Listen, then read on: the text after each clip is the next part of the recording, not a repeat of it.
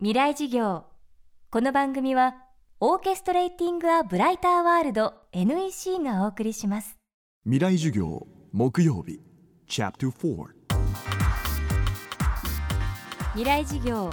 今週の講師は東京女子大学教授の篠崎光一さん。専門は方言学社会言語学です。方言の専門家としてさまざまなメディアで活躍する一方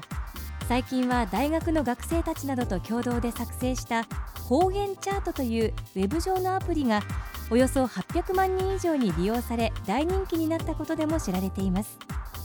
今週はこの時期さまざまな地域で出会うご当地の方言の豊かさ楽しさそして今の社会で方言が果たす役割について考えます。未来事業4時間目。最後は今時のコミュニケーションと方言の関係について。テーマはアクセサリーとしての方言。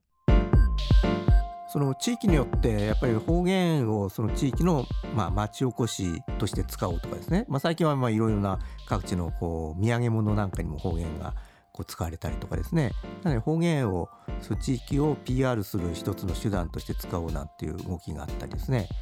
大分県に豊後高田市っていうところがあるんですがここは毎年あの大分方言丸出し弁論大会っていうのをやってですね私もあの聞きに行ったことがあるんですけども中学生からですねその自分のエピソードをですねこう方言で面白おかしく喋るんですね。それがもう非常に盛り上がってですねまさにそれを聞いてると方言の豊かさっていうのをもう実感するんですね。ですからそう地域によっては何かこう方言を活用してなんか地元を盛り上げたりそれを観光誘致につなげたりっていうふうにさまざ、まにその方言がこう活用されてきてるというところあると思いますね。やっぱりその今の流れっていうのはその方言っていうものがやっぱりその人のまあアイデンティティであるとか貴族意識をこう再認識するためのまあ大きな手段になってるんじゃないかなと思うんですね。ですからあの実際に初対面の人同士が会話をするきっかけもその地元の話題とか方言の話題っていうのがあの非常に多いですね。それだけ方言っていうのはその地域を特徴づける、まあ、有効なアイテムじゃないかなと思いますね。私自身はあの出身千葉県の市川市なんでもうほぼ東京に近いところですので、まあ、方言と言われてるものがそんなに持っていないんですね。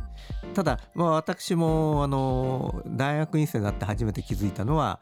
こうぶつけた時にこう内身によってできる青いあざをですね青なじみっていうふうに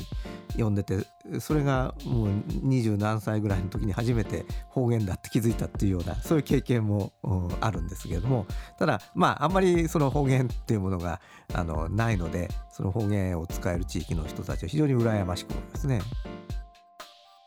最後にコミュニケーションに悩む若い世代に向けて方言の上手な使い方楽しみ方のアドバイスをいただきました。一つはあの例えばその新語や流行語がまあ生まれるのと同じですね。その日常的にこう使っているこう表現がこうマンネリ化してくると何かこう新しい刺激が欲しくなってくるわけですね。でそこに、えー、なんかこうポツンとどっかの地方の方言をこう混ぜたりするとですね非常にこう表現があの今までになかったようなこう面白い表現ができたりとかですね、えー、何かこう表現自体がこう活性化してくる起爆剤になったりするというのがあってそれでまあところどころにこう割とよく知られているような方言を散りばめて会話をこう構築していくとかですねなんかそういう動きが出てきたんですねですから方言がなんかこうアクセサリーのようにこう使われてこう会話がこう弾んでいくなんていうのが、まあ、最近よく行われてるんじゃないかなと思うんですね。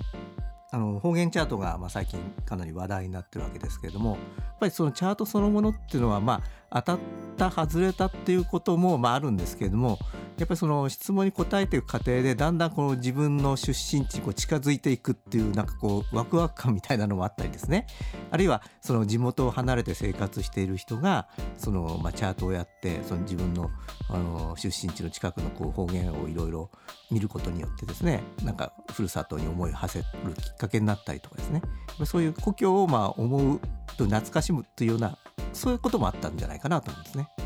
例えばこう里帰りした時にですねお年寄りと話をする機会があればそこでなんかその地域の伝統的な方言をこうポロッと使ってみるとかですねそれでかなり距離感が縮まるということはあると思うんですね。あるいはこう地方にこう旅行に行った時にやっぱその地域の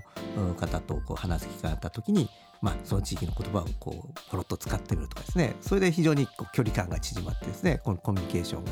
そこからあの生まれるっていうことはあると思うんですね。ですから方言っていうのはそういった人と人とのこう距離を縮める上でも非常に重要かなとは思いますね。未来事業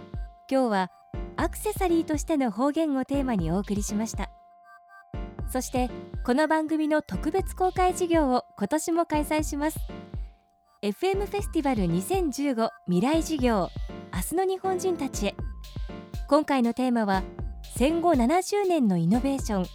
新しい日本人の突破力です。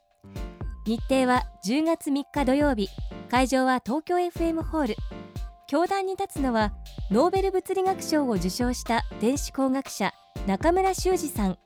演出家宮本亞門さん。日本紛争予防センター理事長瀬谷留美子さんです。この特別公開事業に大学生200名をご招待します。また事業を一緒に作る学生委員の募集も行っています。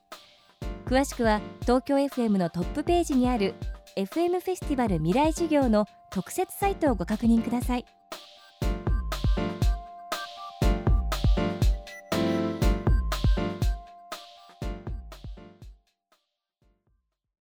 未来事業。この番組はオーケストレーティング・ア・ブライター・ワールド NEC がお送りしました。